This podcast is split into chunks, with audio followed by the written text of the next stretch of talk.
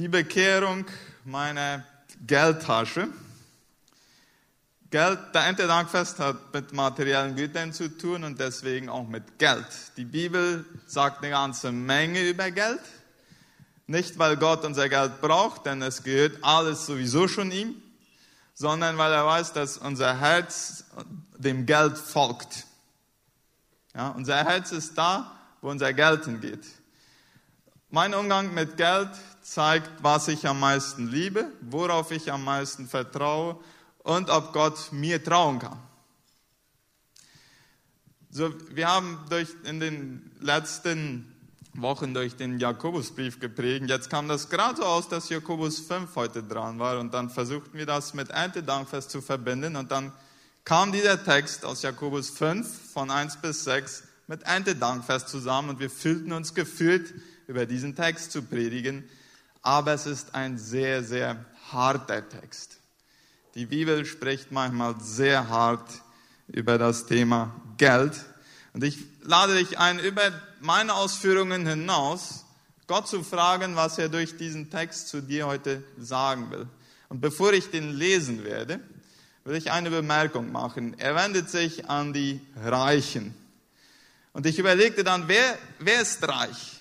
Wer sind die Reichen? Denn was sehr leicht passiert ist, wenn wir diese Texte lesen, dann denken wir an die 5% reichsten Menschen, die wir kennen. Und die anderen 95, wir schließen uns dann aus. Und dann fragte ich einen Ökonom, wie, wie ist, wer ist reich, wenn wir das ganze äh, Bild weltweit nehmen. Und der schickte mir dann einen Link zu und mir scheint, der ist ziemlich seriös. Da steht, dass jeder, der ein, ein Privatvermögen von mindestens 10.000 Dollar hat, das sind etwa 70 Millionen Guaranis, gehört zu den 45 Prozent reichsten Menschen dieser Welt.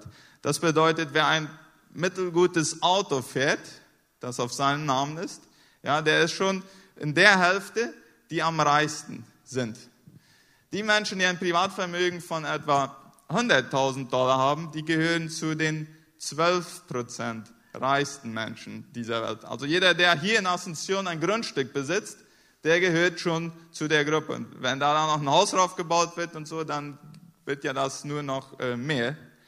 Und die, die mehr als eine Million Dollar besitzen, die gehören zu den 1,1 Prozent reichsten Menschen dieser Welt nach dieser Informationsquelle. So, wenn du dich da irgendwo wiedergefunden hast, wahrscheinlich gehören die meisten hier in diesem Saal heute mindestens zu den 45 Prozent reichsten Menschen. So, danke ist dieser Text für dich und auch für mich geschrieben. Lassen wir mal auf uns einwirken, diese Worte, die Jakobus an eine Gruppe von Personen schrieb. Jakobus 5, 1 bis 6. Nun zu euch, ihr Reichen weint und klagt über all das Elend, das über euch hereinbrechen wird. Euer Reichtum verfault und die Motten zerfressen eure kostbaren Kleider. Euer Gold und Silber verrostet und ihr Rost wird euch anklagen. Ja, ihr werdet selbst vergehen wie euer Reichtum.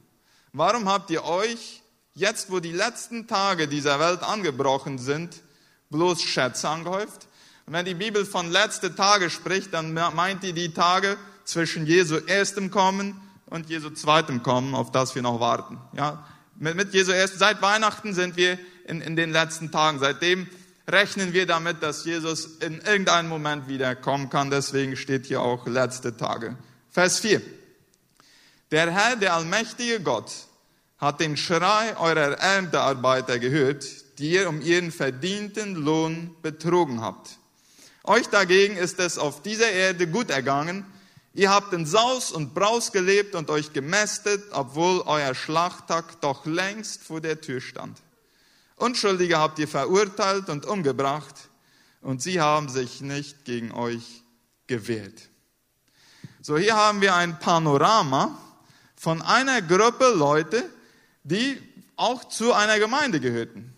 Denn Jakobus hat ja diesen Brief an eine Gemeinde geschrieben. Ja, das, ich weiß nicht, ob ihr das Bild mal gesehen habt. Es gibt ein Bild, wo jemand getauft wird und der hat es noch geschafft, schnell seine Geldtasche rauszunehmen und über Wasser zu halten. Ja, also die Person wird getauft, aber die Geldtasche nicht. Und ungefähr das Bild kommt mir in den Sinn, wenn ich das hier lese, wie das hier an einige Personen geschrieben wird. So, was will ich heute mit diesem Text machen? Hier werden natürlich auf eine ganze Reihe Fehler hingewiesen, was man nicht machen sollte. Ich werde die herausschälen und auch gleichzeitig dann die Seite zeigen, wie Gott sich das dann in Wirklichkeit vorstellt. Und nachher will ich dich fragen, in welcher Spalte findest du dich wieder? In der Spalte, wo, wo, man, wo wir von der menschlichen Natur beherrscht werden, ja, die, die sündig ist, die egoistisch ist? Oder findet man bei dir und bei mir in unserem Umgang mit Geld schon diese Perspektive des, des Glaubens, die entsteht, die wächst ab dem Moment, wo wir die Gnade Gottes für uns empfangen haben und unseren Lebensstil dann nach Gottes Willen anfangen einzuüben.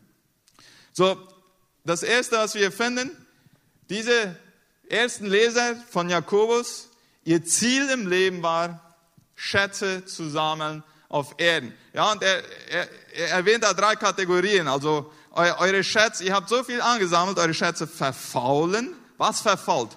Ja, das sind die Ernten, die, die Agrarprodukte. Zum Beispiel, wenn, wenn sie Weizen geerntet hatten. Und wann verfault Weizen oder Weintrauben oder was immer damals geerntet wurde? Wenn es sich einfach nur rumliegt und es keine Bewegung da drin ist. Dann verfault es. Oder eure Kleider sind von Motten zerfressen. Ja, wann, wann werden Kleider, Klamotten von Motten zerfressen? Wenn der Schrank überfüllt ist und man sie niemals benutzt.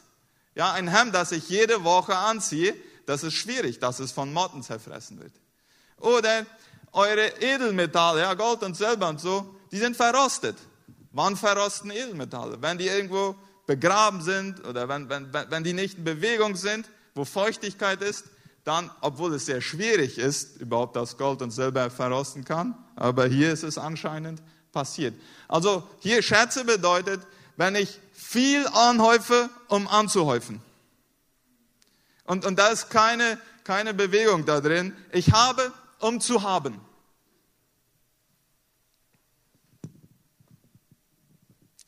Diese Personen, die so leben, werden eines Tages merken, dass sie sehr schlecht investiert haben. Ja, denn das, wo, wo, wo sie so viel Geld und Energie oder so viel Zeit und Energie reingesteckt haben, wird irgendwann alles vergehen. Als der Krieg in Russland und Ukraine ausbrach, dann lasen wir in den Schlagzeilen äh, zum Beispiel äh, Titel wie dieser. Der russischen Sperrbank droht die Pleite und da wurde beschrieben, wie Dutzende, Tausende Sparer äh, um ihr Geld bankten. Hätten sie das vorher gewusst, würden sie ihr Geld woanders angelegt haben. So, wir haben hier den Vorteil, dass wir schon vorher wissen, was mit Schätzen passiert, die man einfach nur anhäuft, um anzuhäufen. Deswegen können wir sie jetzt schon anfangen, weiser zu kanalisieren. John Rockefeller war anfangs des 20. Jahrhunderts der reichste Mensch auf diesem Planeten. Er hatte sozusagen das ganze Monopol von, von der ganzen Erdölkompanie in, in den Vereinigten Staaten und auch in anderen Ländern. Er war unglaublich reich und wohlhabend. Und äh, als er starb, wurde sein Buchführer gefragt, wie viel hat John Rockefeller zurückgelassen? Und die Antwort war ein Wörtchen. Er sagte, alles. Ja? Der konnte nichts mitnehmen hat alles zurückgelassen. Wir können Schätze nicht mitnehmen, aber wir können sie vorausschicken in den Himmel. Ja, ganz sicher hat der Jakobus hier an die Worte von seinem Halbbruder Jesus, er war ja der Halbbruder, warum Halbbruder? Ja, weil Jesus von Maria und vom Heiligen Geist gezeugt wurde und Jakobus hat von Maria und Josef. Also der hat hier ganz sicher an die Worte seines Halbbruders gedacht, der einige, vor einigen Jahren sagte, sammelt euch Schätze im Himmel. Das ist die Perspektive des Glaubens. Wir können jetzt in dieser kurzen Zeit, wo wir hier leben, Schätze im Himmel sammeln, indem wir zum Beispiel großzügig spenden. Ja, wir können, wenn wir sterben, nichts mitnehmen, aber wir können sie vorausschicken. Jim Elliot war ein, ein Missionar der mit den Aukas in Ecuador gearbeitet hat und der hat mal folgenden Satz gesagt. der ist nicht dumm, der das abgibt, was er sowieso nicht halten kann, um das zu gewinnen, was er niemals verlieren kann. Das ist Perspektive des Glaubens. Man muss schon glauben, ja. Das geht ein bisschen gegen die menschliche Logik. Deswegen heißt ja unser Glaube auch Glaube. Die Bibel, und das ist irgendwann ein anderes Thema für sich, die Bibel spricht ganz viel über Belohnung. Und alles gibt den Anschein, und ich verstehe die Bibel so, dass es im Himmel verschiedene äh, Stufen geben wird. Wir werden nicht alle auf derselben Stufe sein. Ja, wir werden belohnt je nach den Werken des Gehorsams, des Glaubens und der Großzügigkeit, die wir hier auf unserem Leben, äh, in unserem Leben auf dieser Erde äh, getan haben. Das bedeutet nicht, dass wir uns die Errettung verdienen können. Die Errettung ist Gnade, ja, die, da, dafür kann ich nichts tun. Aber seitdem ich gerettet bin, kann ich mehr oder weniger Schätze im Himmel aufstauen. Und ein Teil davon ist die Großzügigkeit. Vielleicht kommt bei einigen jetzt die Frage auf, ist Reichsein dann automatisch Sünde, wenn man äh, Schätze auf dieser Erde hat? Meine Antwort ist, ich verstehe die Bibel so, dass nee. Ja, das größte Problem, das Jakobus mit diesen Leuten hatte, war nicht unbedingt, dass sie viel verwalteten, sondern die Art und Weise, wie sie dahin gekommen waren und was sie dann damit machten. Und das ist der, der, der, zweite, der zweite Fehler von diesen Personen. Sie sahen sich als Eigentümer von dem, was sie hatten. Ja, und wir sprechen ja und umgangssprachlich und im Alltag sprechen wir auch immer so, was hast du, wie viel hast du, was hast du jetzt für ein Auto, was willst du dir für ein Haus kaufen, das dann auf deinen Namen geschrieben wird. In Wirklichkeit lehrt die Bibel, dass überhaupt nichts mir gehört. Alles gehört Gott. Alles. Was Gott macht, er verteilt von seinen Gütern unter uns Menschen damit wir seine Güter verwalten. Nach seinem Sinn. Einige verstehen das und sehen sich als Verwalter, das ist die Perspektive des Glaubens. Andere glauben, das gehört sie selbst, ihnen selbst. So, wie sehen wir das bei diesen Leuten hier, an die Jakobus schreibt, äh, dass sie äh, sich selbst als Eigentümer sahen? Sie haben Gott nicht ein einziges Mal danach gefragt, wie sie mit den Reichtümern umgehen sollten, die Gott ihnen anvertraut hatte. Wer dieses Prinzip versteht, der glaube ich wird sehen, dass es mit einmal in erster Linie gar nicht so sehr damit zusammenhängt, wie viel materielle Güter in diesem Leben auf meinem Namen stehen, sondern ob ich mich als Eigentümer oder ob Verwalter, als Verwalter sehe. Ja? Jemand, der ein Kapital, ein Privatvermögen von 10 Millionen Guaraníes hat und sich als Eigentümer sieht, der hat ein größeres Problem als jemand, der ein, Kapit ein, ein Privatvermögen von 10 Millionen Dollar hat und sich als Verwalter sieht von Gottes Eigentum. Wenn Gott dich materiell segnet, bist du ein Gefäß oder ein Kanal Ein Gefäß empfängt den Segen Gottes und gibt nicht davon weiter. Ein Kanal empfängt den Segen Gottes und verteilt ihn an andere, lässt ihn an andere weitergehen. Wie kann man sehen, ob, ob, ob ich mich als Eigentümer oder als Verwalter sehe? Ich glaube, eine Form, das zu machen, ist, deinen Buchführer zu fragen, ob er einen Unterschied sieht wie du mit deinen Finanzen umgehst im Vergleich zu seinen anderen Arbeitgebern, die sich nicht zu Jesus Christus als ihren Herrn und Heiland bekennen. Die Buchführer würden uns wahrscheinlich eine ganze Menge dazu sagen können. Was war der dritte Fehler von diesen Leuten? Eigennutz vor Gemeinnutz. Wie sehen wir das? Sie nutzten ihre Arbeiter aus. Sie zahlten ihnen nicht den Lohn, den sie sich verdient hatten. Ja, auf Kosten der Schwächeren und der weniger Intelligenten haben sie sich bereichert. Und das gab ihnen ein ganz, ganz großes Problem. Warum? Weil die ausgenutzten Menschen haben angefangen, gegen diese reichen Eigentümer zu beten. Und dann haben sie ein ganz großes Problem. Ja? Wenn ich mich auf Kosten, wenn ich Menschen ausnutze, um mich zu bereichern, dann habe ich ein großes Problem, weil Gott steht immer auf der Seite von denen, die ungerecht behandelt werden und deswegen zu ihm schreien. Es ist der schlechteste Handel, den ich machen kann. Schon nur deshalb lohnt es sich zum Beispiel, Bettler freundlich zu behandeln. Auch wenn wir ihnen vielleicht nicht immer all das geben, was sie sich wünschen. Aber wenn ich freundlich bin und ab und zu was gebe und dann ein Dios te bendiga höre, dann freut Gott sich, weil sein Herz auch mit dieser Person ist. Vor etwa zwei Wochen machten wir einen Rundgang im christlichen Dienst. Der christliche Dienst hat ja mehrere Arbeitszweige mit der Herberge, im psychiatrischen äh, Krankenhaus El Puente und so weiter und so fort, die Schule, Proet. Und als ich nachher weiter darüber nachdachte, fiel mir auf, wie unsere Vorfahren, unsere Eltern und Großeltern genau das da, die Perspektive des Glaubens verstanden haben, Gemeinnutz vor Eigennutz. Sonst hätten sie niemals so eine großartigen Glaubenswerke wie zum Beispiel den christlichen Dienst aufgebaut oder Kilometer 81 oder viele andere mehr. Da haben Menschen gearbeitet, da haben Menschen gespendet, damit viele Benachteiligten davon profitieren können. Und meine Frage an die junge Generation heute ist, werden wir fähig sein, diese Werke weiterzuführen und noch mehr so eine Werke zu gründen? Wir haben heute mehr materielle Güter zur Verfügung, als es unsere Eltern und Großeltern hatten, die damit angefangen haben.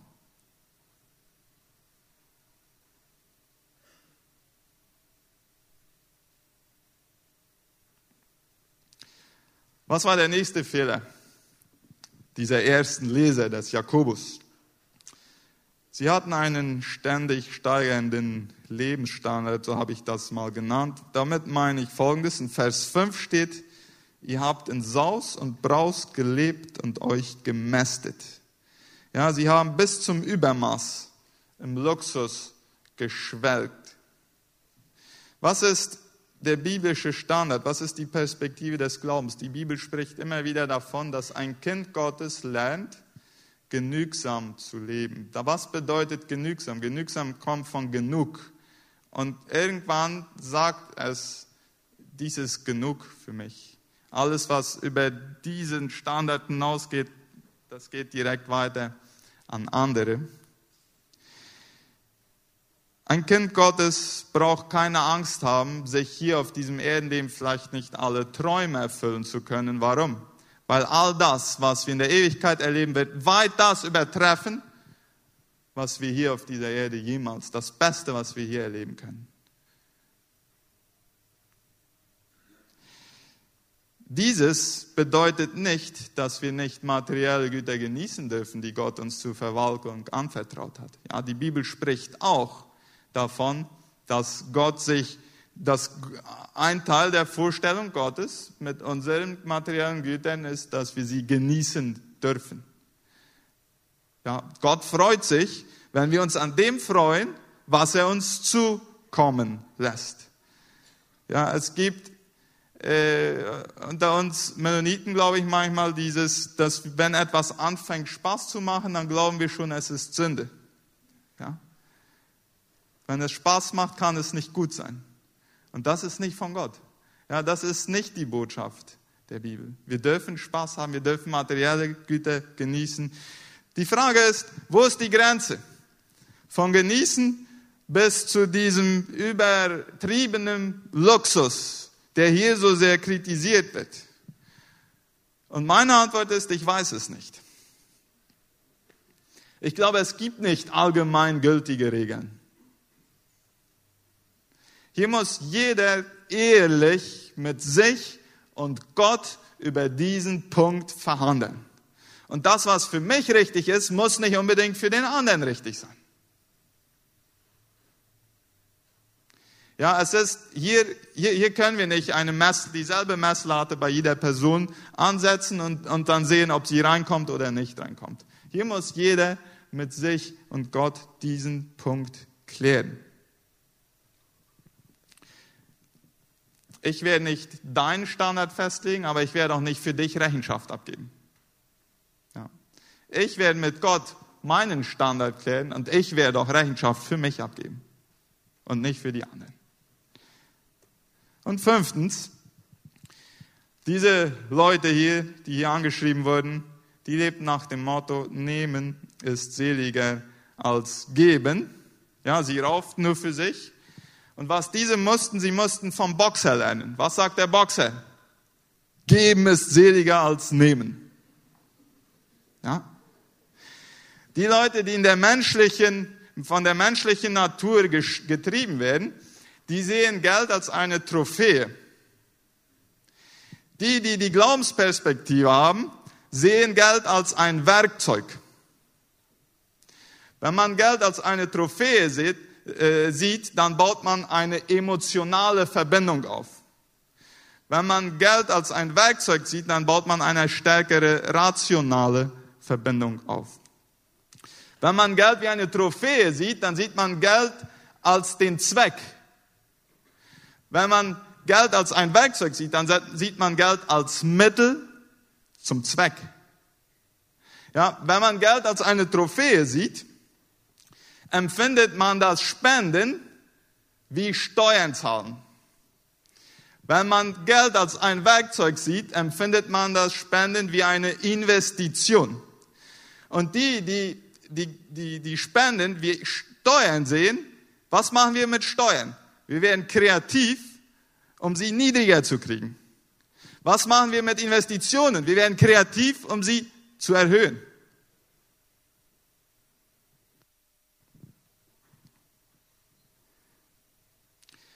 Manchmal fragen Studenten, die vom Stipendium leben, muss ich auch spenden von dem Stipendium, das ich kriege?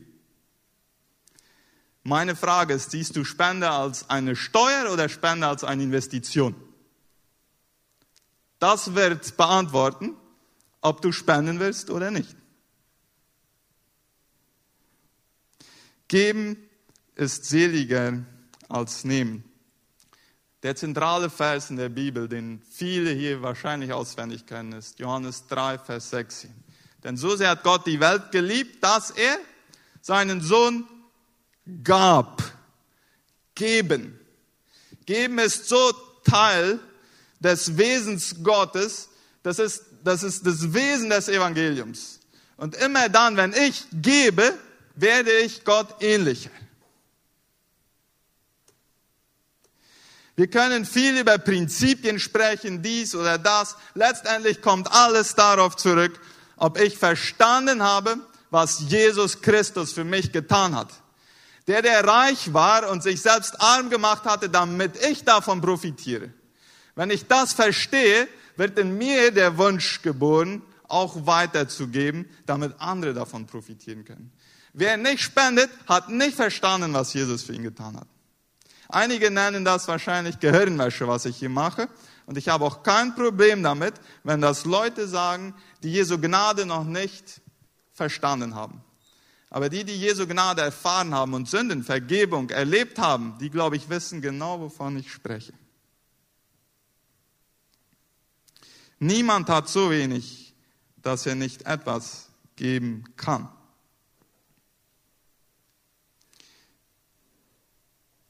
Ich will mit, diesem, mit dieser Geschichte von Alan Barnhardt und seiner Frau Katharin schließen. Sie sind gläubig, sie sind Christen und Unternehmer und sehr, sehr erfolgreich. Ja, ein großes Unternehmen mit äh, mit Kränen und bauen große Werke und ihr Unternehmen, das wächst jedes Jahr viele Prozente. Und irgendwann stellten sie sich die Frage, was bedeutet das für uns, wenn wir verstehen, das, was in der Bibel steht, dass eigentlich alles Gott gehört und wir in Wirklichkeit nur Verwalter sind von dem, was Gott uns anvertraut hat. Und dann haben sie in ihren 40er Jahren angefangen, Wege zu suchen, sich von dem Vermögen irgendwie loszumachen. Sie haben sich beraten mit äh, Rechtsanwälten und so weiter. Man sagte ihnen, ihr seid verrückt. Ja. Das Produkt des Prozesses war, dass sie eine Stiftung gegründet haben. Und sie haben ihr ganzes Vermögen an diese Stiftung sozusagen übergeschrieben. Sie, sie leiten weiter ganz genauso wie vorher äh, ihr, ihr, äh, ihr Unternehmen. Und, äh, aber sie sind nicht mehr die Eigentümer. Sie schreiben sich ein Gehalt raus. Die haben sechs Kinder. Als alle sechs Kinder noch in der Schule und in der Universität waren, hatten sie ein Gehalt von 160.000 Dollar im Jahr. Und als die Kinder anfingen, selbstständig zu werden, haben sie ihr Gehalt runtergeschraubt. Weil sie sagten, was wir nicht brauchen, ist ständig immer mehr Geld zu haben. Und als nur noch ein Kind, als sie diese Geschichte erzählen, in YouTube ist die Geschichte, äh, dann hatten sie nur noch ein Kind in der Universität und dann war ihr Gehalt schon auf 100.000 Dollar im Jahr runtergestellt worden. Einer ihrer Söhne kommt auch vor und man denkt vielleicht, was werden die Kinder denken, wenn die all das nicht erben können? Und der Sohn sagt, die Großzügigkeit meiner Eltern ist einfach nur die Antwort auf Gottes Güte und Gnade in unserem Leben. Und die Frau Katharin sagt, mein größter Wunsch ist, dass meine Kinder und Großkinder irgendwann sagen können, unsere Mutter und Oma hat Gott über alles geliebt. Sie haben im Jahr 2020 haben sie 21 Millionen Dollar, also ihre Stiftung hat 21 Millionen Dollar gespendet. Ja, also, und sie versucht, sie bemühen sich, dass ihr die Firma immer größer und stärker und besser wird. Warum? Weil dann immer mehr materielle Güter für die Reis Gottes Arbeit produziert werden. Mit dieser Einstellung, liebe Leute, können wir die Welt für Jesus gewinnen.